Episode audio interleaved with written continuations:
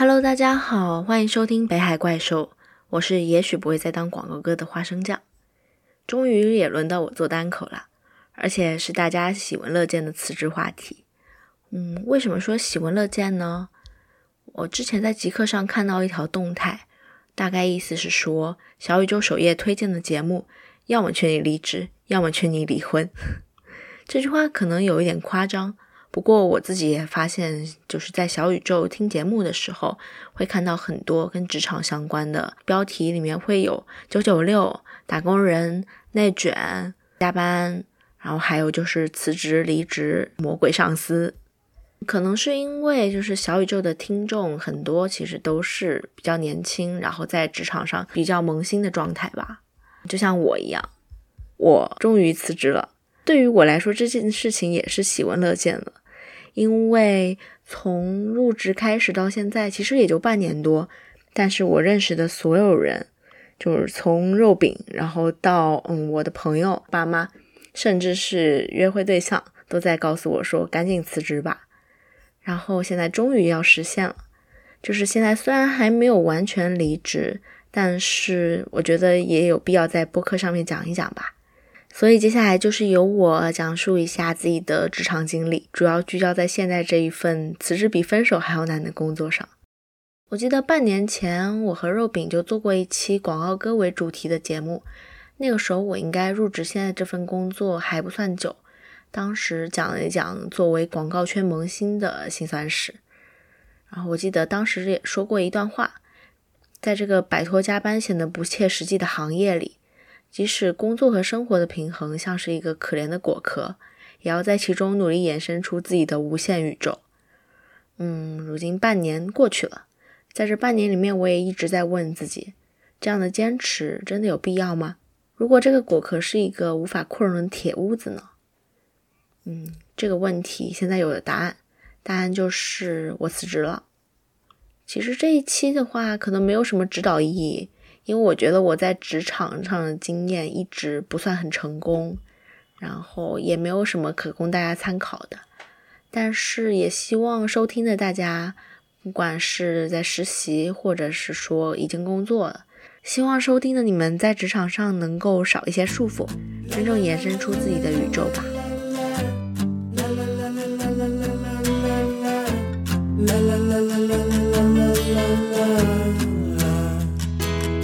国际惯例，既然要说辞职，那就先从入职讲起吧。这其实是我两年里面的第三份工作。上一次求职其实不是很顺利，经过的不断的碰壁，还有石沉大海以后，最终进了一家比较小的广告公司。当时入职的原因呢，其实是因为面试的时候聊得还不错，然后被老板的个人魅力打动吧。我当时觉得说老板能力很强，而且感觉也是那种比较会体恤下属的好老板。所以我当时入职了，十月份到现在大概也就半年多的时间。其实我是经历了一个从刚开始的憧憬，然后慢慢的这份工作里面不尽如人意的地方，就一点一点的暴露出来，慢慢的失望，然后直到最后的心灰意冷。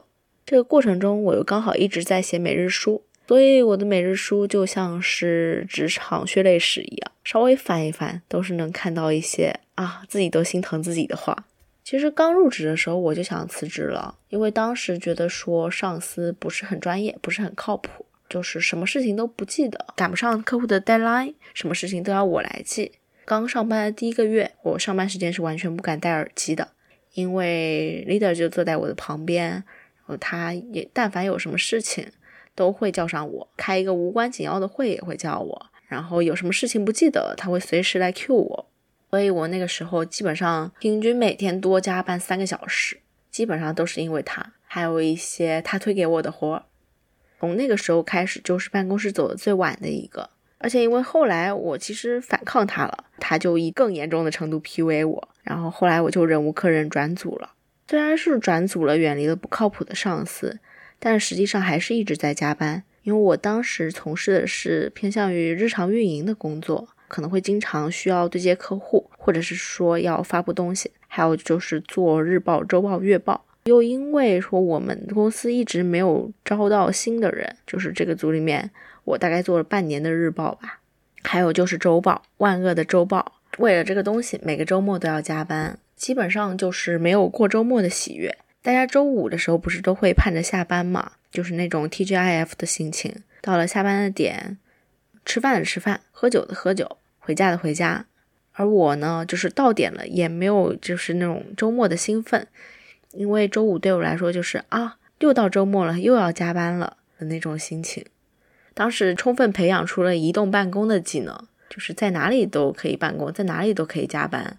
我记得我解锁了很多写周报的地点，包括但不仅限于饭店，像什么捞王啊、居酒屋啊，然后还有面馆啊，喝酒的时候也加过班。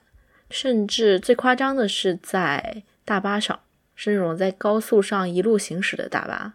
我当时就拿着电脑，然后在那里编织 Word 文档，然后还跟客户打电话，度过了这个车程。移动办公的事情我后面会讲到，反正就是各种在各种地方扮演都市丽人，这有时候甚至觉得自己在激情表演加班一样的。也因为这样子，我觉得我的工作跟生活已经就是混淆在一起了。在这半年多的过程中，我变成了项目组就是除了老板以外最老的员工。因为其他同事都纷纷离职了，有的是中途走了，有的是新来的人又走了。总之，我就变成了组里面的元老。但是我一直还没有走。其实我一开始就觉得这个工作并不是很靠谱，而且很累、很烦，工资也不高。但是因为之前裸辞过两次，然后也觉得说找工作，一个是疫情的缘故，一个是我也不是应届生了，只会变得越来越难。所以现实因素的考虑呢，我觉得这一份工作我一定要干满一年，就算是要辞职，也事不过三，不能再吃前两次的亏了。这一次也立了两个 flag，一个是绝对不裸辞，另一个是如果是要再换工作，一定要跳出广告圈。截止到目前的话，这两条可能都难以实现了。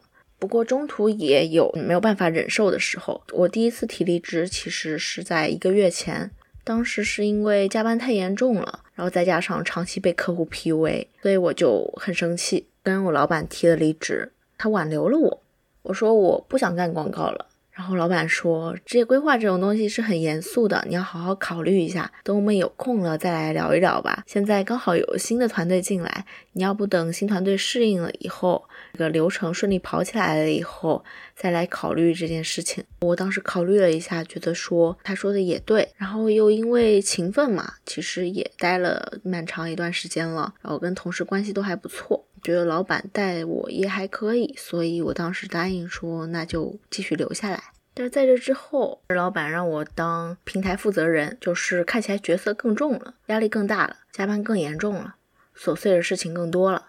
但是其实待遇并没有提升，而且并没有升职或者是加薪，只不过被老板画饼了。老板说，我跟上司也在规划，说你之后的职业发展，以后会好好培养你。结果后来上司没待一个月就走了。在这个过程中呢，我对现在公司的心情就像对待家暴男一样。就是明明知道他是渣男，但还是一次一次给机会。每次有那么一丝转机的时候，就比如说公司新招人了，我的分工看起来减轻了，或者是说有别人来帮我了，就好像渣男跪下来求原谅一样，那我就心软给机会了。结果呢，等来的是下一轮暴风骤雨。比如说我的上司离职了，我前后换了大概有三个上司吧，也就半年的时间，我需要对接的人也走了。甚至加班的时间越来越长，然后全组内卷。明明活儿已经干完了，但是大家都不好意思走。我觉得这不是一个良性的工作方式，这甚至不是一个良性的生活方式。我每天上班都觉得自己是在赚自己的精神损失费。其实上司对大家都挺好的，就经常请吃加班餐，而且加班餐都很丰盛，就是那种有五个人他会点十个菜，每次都是什么三份肉蟹煲，十个东北菜。新疆菜就各种请，然后早上也是咖啡安排的很好。一开始我觉得说这样挺好的，就在一块吃加班餐的时候，甚至还有一种就是浓浓战友情的感觉。到后来才意识到，所谓的加班餐像是我加班的精神损失费一样，收买我的时间，收买我的生活。如果不需要加班，就根本不需要加班餐。加班餐就是一个伪命题。辞职的导火索当然也很简单，就是加班太严重了。在刚过去的四月。我差不多朝十一晚十一，朝十一是上班时间，但实际上我九点就开始回复客户的消息了。晚十一是从公司走的时间，有时候甚至更晚。记得上个月大概通了两次宵，然后因为加班太过严重，我们全组人都在喝红牛，从我到我的同事、我的上司，甚至连老板都有点熬不动了。然后甚至有个同事加班加到了进救护车，我当时觉得说，我们公司真的是 PDD 吧。另一个就是促使我迅速辞职的导火索是五一。五一假期的时候，我其实本来是给自己请了几天假的，就是想要多休息休息。结果从第一天我出去玩的大巴上，我就开始加班，到了饭桌上，面对一桌子已经凉掉的菜，我在给客户发消息。回家的高铁上，我在写我的文档，然后甚至是回家以后跟朋友聚会，或者是说在家宴上，我也在沟通对接发稿。我本来五一是不用加班的，但是这个项目就是因为我的上司突然间离职了，所以这个项目就，所以每天都在加班。连我妈都跟我说：“你这个工作天天都在加班。”赶紧辞职吧，换一个工作。促使我做这个决定，对于这份工作感到了彻底的厌倦，就像是感情里面的某一件事成为了最后一根稻草，让你觉得说没有必要再这样坚持下去了。所以我当时就是已经忍无可忍了，提前投了简历回上海面试，甚至一天安排了三个面试。我当时为了能好好休息，把我的微信名都改成了休假中，但是根本没有用。就在五一结束后的第一天，从我的同事、我的上司、我的老板、我的客户就开始，每个人都在找我发消息，然后根本就无视休假中。据说在办公室的时候，我上司还吐槽说：“那个叉叉叉，我把名字改成休假中了。”就是让我感觉自己被嘲讽了。我其实跟我的上司抱怨了两句，就是说为什么我休假了还要加班？然后他说是因为你之前上司离职了。而且是你没有交接好。如果你把这些工作都交接给别人，那你也那你就可以好好休假。那我能说什么呢？这些工作我根本就交接不出去，因为没有人能接这些活，客户还是会来问我。甚至是我在面试的时候，边填面试表，还边和同事打电话处理工作，算是皇天不负有心人吧，拿到了 offer，终于到了辞职这一步。因为我当时是下定决心说，我一拿到 offer 我就要辞职的，但是我并没有主动辞职过，对这件事情也不是很熟练。然后我就咨询了好几个朋友，那天是凌晨两点的时候，我在咨询我朋友说要怎么辞职，辞职信怎么写。我甚至还查询了你能想到的所有的网站，比如说小红书、知乎、百度，还有一些求职招聘平台。终于成功的写出了辞职报告，并且把它打了出来。第二天我就去跟上司提辞职了。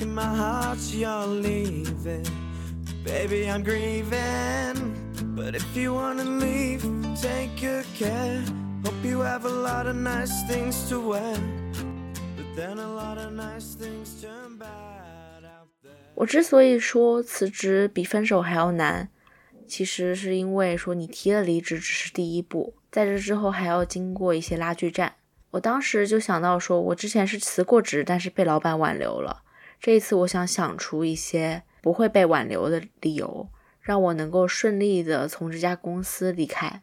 所以我当时特地问朋友说，我要用什么理由提离职？他告诉我，用一些没有办法被拒绝的理由，比如说你想转行，要换城市，否则都有可能被顶回来。而且态度一定要坚决，才能成功辞职。这一点在我身上得到了应验。因为我跟上司提离职的时候，我说我想转行，我不想做广告了，我厌倦这种甲乙方的不对等关系，我想去做内容。他也告诉我说，其实所有的行业都是一样的，只是 PUA 的程度重一点、轻一点。就算在内容行业，你也会背负 KPI 的压力，上司也会 PUA 你。其实工作跟工作之间没有什么区别。如果是累了，可以休假，不一定就要辞职。但是我当时给他的态度就是我去意已决，我已经考虑过了，而且是在周全的考虑以后向他提的。他让我再想想，我几个小时以后回了他，其实我早就想好了，只是不好意思说而已。然后他就没有再挽留。其实我觉得工作跟感情真的是有相似之处的。就像在这件事情上，人是没有办法只靠责任心来维持一段关系的。如果说已经要到了用忍受两个字来形容的程度的话，就证明这段关系已经出了问题，而且是巨大的问题，没有必要再维系下去。就不管是工作还是感情，都是这样的。分享一点作为老离职人的心得体会吧，因为这也是我第三次辞职了，然后也嗯有一些就是对于离职这件事情的观察吧，比如说怎么判断某一个人。想走或者是要走了呢？离职的前兆很简单，你的同事突然间频繁休假，那八成是面试去了。还有就是发现他在刷招聘网站，就是还没有要跑路，但是至少也是想跑路了。还有就是如果某个人上天台的次数突然间增多，或者是说出去抽烟的次数增多了，那肯定就是压力太大。这种人一般不久以后就会提离职。然后再分享几个我觉得会促使员工离职的先兆吧。嗯，第一个就是多米诺骨牌效应，因为很简单，就是某个人离职的话，就是会对整个团队的凝聚力造成影响。有可能说这一个人是项目里面的重要角色，一旦他走的话，会导致整个，嗯，会导致其他人的工作压力增大，或者是说这个项目可能就会出问题。就这种情况下，可能其他人也会想走。嗯，还有公司突然间开始严查考勤了，这在我之前的工作里面也出现过。就是一般来说，我记得是在知乎上看到的，有人分享的经验，就是一旦一个公司开始严查考勤，就说明说这个公司的经营状况其实是出现了问题。如果说一个公司的经济状况良好、正常运转的话，其实老板是不会抠这些细节的。但是，一旦公司出现了问题，就是公司没有办法良性运转的时候，老板就会希望说，就算是没有事情做，那员工也要在办公室里面待得越久越好。就是下班了，大家都不走，就会呈现一种逐渐内卷的状态。还有就是强制说一天需要在办公室待多少个小时，或者是说一周的工作时长需要达到多少。这种时候的话，其实大家都会想着说跳槽了。还有一种情况就是，老板开始以加班为荣。在凌晨一两点下班的时候发一条就是半诉苦半炫耀的凡尔赛朋友圈，甚至准时下班的员工会被上司吐槽。如果你准时走了，可能会被上司觉得说你的工作量不饱和。我觉得这是一件很可怕的事情。如果考验一个员工的绩效还有工作能力需要靠加班时长来考验的话，我觉得这个公司也是很不健康的。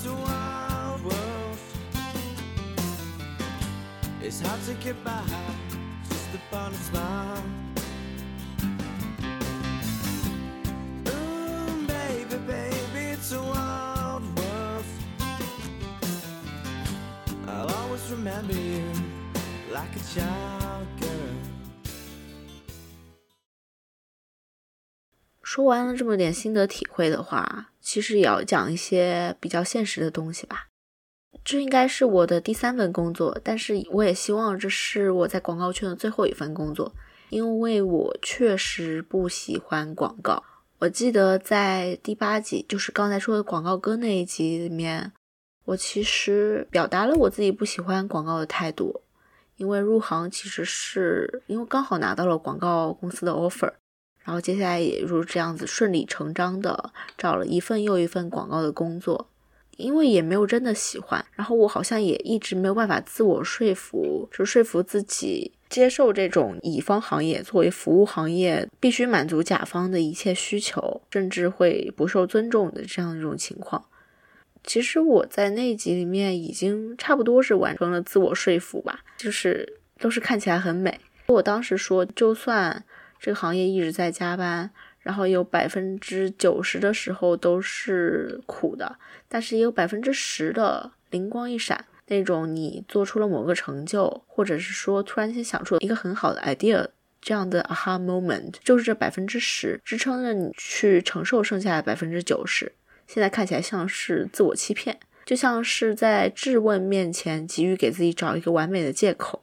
然后那个时候，甚甚至还把加班或者是说移动办公作为一种事业心的表现。我好像把这种什么在居酒屋加班、约会的时候相对加班视为一种值得炫耀的事情，但是现在想想，其实并没有必要。我当时还提出了一个理由：现在干广告是为了以后不干广告。其实很多广告从业者，包括我问过身边的朋友和同事，他们都是这样想的：在广告公司历练几年，然后积攒够经验以后，再跳到甲方。对于很多人来说，到甲方其实是有点像是养老，就是你在广告公司先拼个几年，然后积攒了经验，做多了项目以后，再去甲方会比较有底。大家好像都对直接进甲方没有什么自信，但是我后来开始思考。到了甲方以后，就真的能摆脱这种甲乙双方的压榨的链条吗？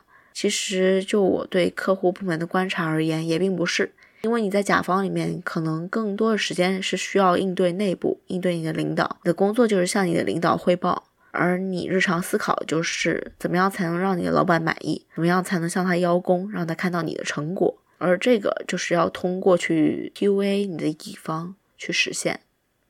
想到这一点，我就觉得我对于广告行业还有对应的甲方其实是很悲观的。我不想做广告，甚至我也不想做客户。如果说大家都是抱着一种媳妇熬成婆的心态，然后从被压榨到压榨，那真的有必要吗？这一点我还没有想通。记得之前还做过另一期节目，就是第二十四期，当时不是采访了广告行业的前同事嘛？我觉得他是有广告梦的，但是我并没有。他当时说自己入行的原因是觉得这个职业很自由，没有什么条条框框的束缚，同事也都很年轻。这应该是大多数人对于广告的初印象吧。除了加班很多以外，另外就是觉得这个行业比较自由。但是在我看来，除了穿着和办公时间的自由，就是你可以随便穿什么大裤衩、花衬衫，可以晚上班，当然晚上班带来是晚下班。可以弹性上班，但是弹性上班的背面其实就是加班加到不知道几点。在这之外，其实也是有很多条条框框的。你要被老板束缚，你要被数据捆绑，被 KPI 支配。然后对于广告行业加班这个事情，从我刚才的描述里面，大家可能都能感受到了。所以我一直觉得广告行业是一个吃青春饭的行业，因为就我的观察，一旦到了三十岁以后，可能大家就已经熬不动了。甚至我现在已经有了一种这样的感觉，就是身体上的倦怠和心理上的疲惫。还有就是判断你想不想做一个行业，有一个办法就是看前辈。我看到我的上司现在还是很焦虑，动不动都要出去抽烟借酒消愁。我看到我的老板，就算从业十几年，还是要自掏腰包给客户的女儿老板生日会。甚至还要帮客户的孩子做幼儿园的 PPT 作业。就这个行业，我所见的前辈们，他们很优秀，他们经验丰富，但他们也不是我希望成为的样子。就是一旦多想，就会觉得很虚无。其实说起来，我还是很茫然的。但是我有一个原则，就是不知道自己喜欢什么时候，至少也知道自己不喜欢什么。我现在很明确的告诉自己，我并不喜欢广告。我的前同事告诉我，热爱工作是即使你已经精疲力尽，还是能在抽一根烟之后就继续平静面对。我觉得我做不到，不管是对于这份工作，还是对于广告行业，甚至是对于工作，对于要不要上班这件事情，我现在自己其实也没有思考的很清楚。也许是因为行业的缘故，我做着我自己不喜欢的工作。所以上班对我来说好像就一直是一件缺胳膊少腿的事情，我没有办法摆正态度去面对，也不知道热爱工作的形态到底是什么样子的，工资好像就是精神损失费，而我也会想说，工作的疲惫，然后生活与工作的无法平衡，是不是当下每个身在职场的人都会面对的一种结构性的痛苦呢？最近在读韩炳哲的《倦怠社会》。他把现在的社会机制比喻成一种功绩社会，他说了这么一段话：功绩社会的倦怠感是一种孤独的疲惫，造成了彼此孤立和疏离。这种倦怠感是作家彼得·汉德克在《世论倦怠》中所说的分裂的倦怠感。两个人不可避免的彼此分离，陷入高度个人的倦怠感之中，不是我们的倦怠感，而是我的和你的。这种导致分裂的倦怠感，使人变得失去观看的能力，陷入沉默，只有自我占据着全部视野。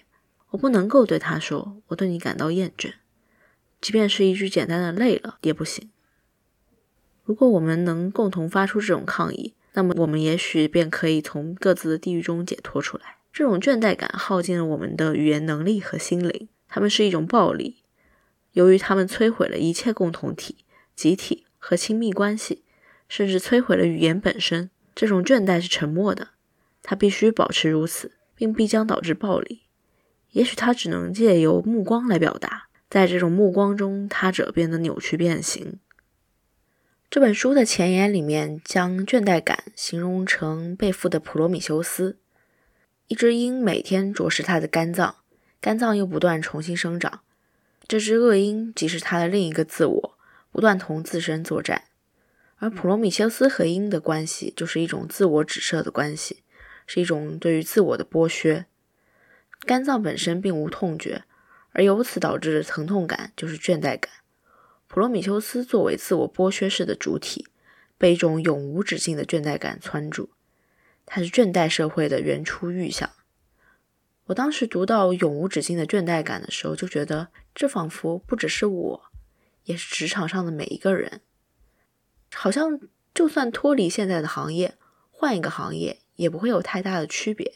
大家都在这个永不停转的齿轮中被裹挟着前行，而在这个齿轮链条上少了谁，其实都没有差别。对于个人来说，进入这个循环和把人拉入这个循环，都是一种不得已而为之的心情。虽然我现在选择了辞职。但是这可能只是一种强行让这个齿轮停下来的方式，就是我暂时脱离了这个链条。当然，我还是会被求职的焦虑所困扰，但是至少能获获得暂时的自由吧，就像风筝一样，自由还在风中飘。不知道这种感觉是不是永无止境的。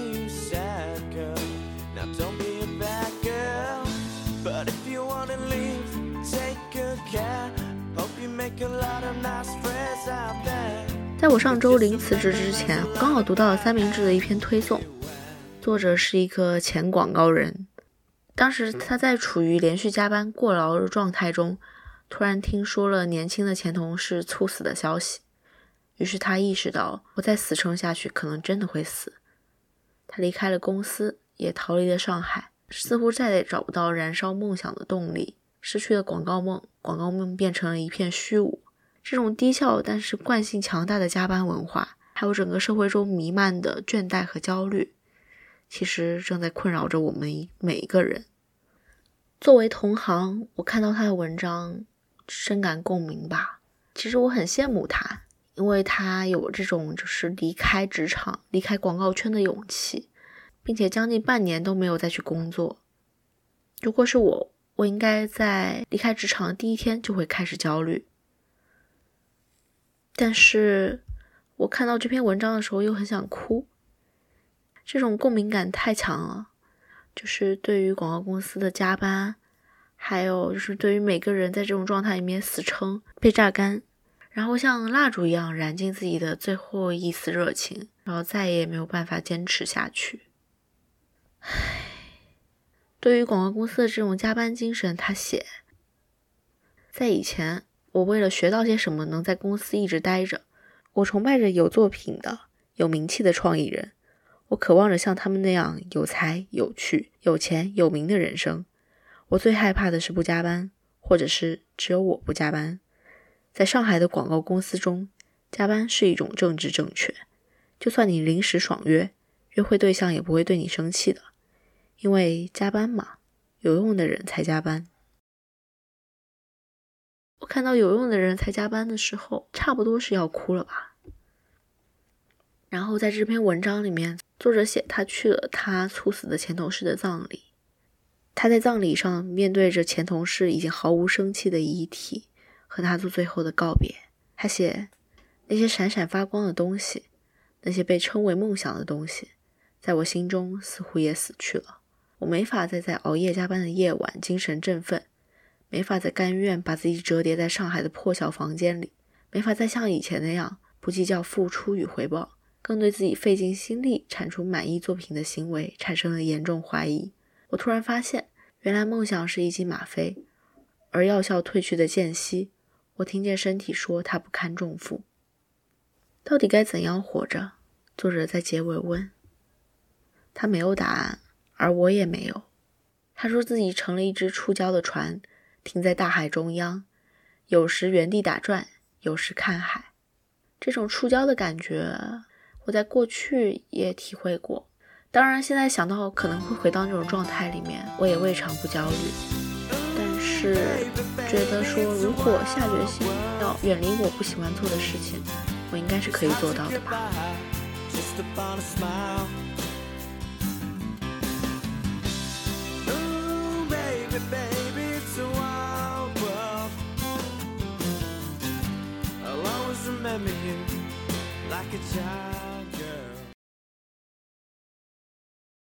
截止到录这期播客的时候，其实我的下一份工作还没有着落，所以有一定的可能是又要面对自己的第三次裸辞了。但是我这一次并没有像之前那么慌张，可能是事不过三吧，就觉得说这一次应该可以很快的进入新的轨道，找到比较理想的工作。还有就是，我觉得当下真的是到了一个可以休息的时候。其实大家对于离职的想象都是很美好的。就像电视剧里面演的一样，员工拍案而起，说“老子不干了”，然后转身摔门走出办公室，潇洒的递了辞呈。但是实际的生活中，就算真的像刚才说的一样，愤怒的摔了东西，下一步呢，也不是电视剧里面演的那样，要么是被上司和老板安抚，要么是自己抽根烟冷静以后，乖乖的去承认错误。在职场中，情绪是不被允许的。因为它影响工作效率，就算是再愤怒，最后还是要被按头回到工作中，并且尽量减少负面影响。而辞职呢？辞职是一件被所有人羡慕、祝福的事情，所有人都在这个倦怠链条中，而你选择了暂时的舒适生活。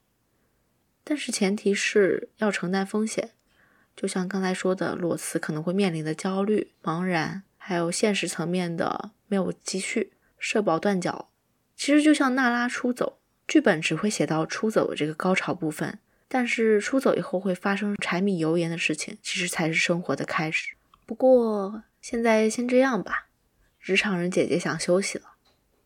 最后想跟大家说一点轻松的，算是离职的小花絮吧。提辞职的那一天，我的同事差不多都知道了，他们问我，如果之后不想干广告的话，你有什么打算？我说。我好歹也是腰部播客的主播呀，我同事就问了一个问题：播客是什么？我发现就算是在广告圈，其实很多人也是对这种算是比较新兴且小众的媒介不曾知晓的。而且对于这个行业来说，他们往往追求短平快的、能够直接变现的东西。播客，不管是从知识获取的效率，还是说所谓什么 CPM。实在是有一点性价比太低了，而这个也是我对于广告圈一开始就怀抱着一种原生的厌恶的原因吧。提了离职之后呢，我突然间觉得我成为了全办公室最快乐的人。虽然说我还是会为了项目加班，但是突然间就觉得如释重负。我一直觉得说，从提离职到真正的 last day，这是一个快乐逐渐攀升的过程。然后最后会在你走的那一天到达顶峰，我现在就在期待着那种快乐。因为辞职了，所以刚好也可以把我计划已久的北京行提上日程。借着这次机会，我应该会去一趟大小咖啡的录音室，因为肉饼应该已经先行出发去大小咖啡麦子店的播音室去录节目了。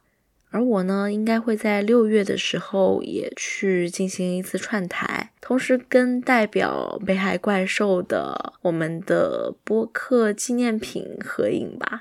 至于这个东西是什么，先给大家卖个关子吧，可能不久以后就会揭晓了，是你们猜不到的东西哦，所以大家可以期待一下。那么，北京的朋友们，六月见吧。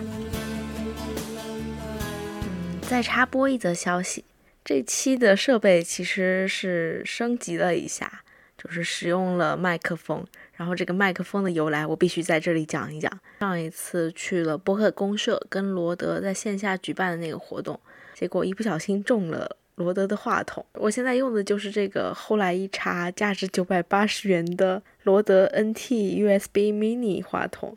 用着它，觉得自己这期的声音都变迷人了呢，真的不是硬广，就是觉得说我也太幸运了吧，这不是播客界锦鲤吗？就是随便去个活动都能抽中麦克风，我想要麦克风很久了，说真的。然后我又是一个技术苦手，对于这种设备买什么型号、要什么参数非常困扰，这下直接给我安排了一个麦克风。就是非常感谢罗德，感谢播客公社，感谢给我寄送话筒的王美丽女士。我一定会用这支麦克风录出更多好节目的，好像获奖感言哦。现在这支话筒摆在我的桌子上，我感觉它就像一个沉甸甸的小奖杯一样，是对北海怪兽的表彰，所以觉得特别荣幸，必须在节目里感谢一下。然后用这个麦克风做的第一期节目竟然是辞职，感觉很微妙。希望美丽女士不要介意。OK，那今天就先这样，我要关闭我迷人的麦克风了，然后让我迷人的声线稍微休息一下。谢谢大家。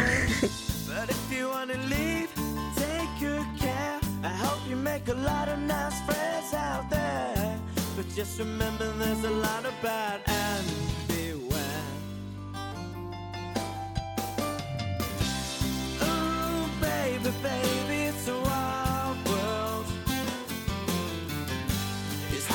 goodbye just upon a smile. Ooh, baby, baby, it's a wild world. And I always remember you like a child girl.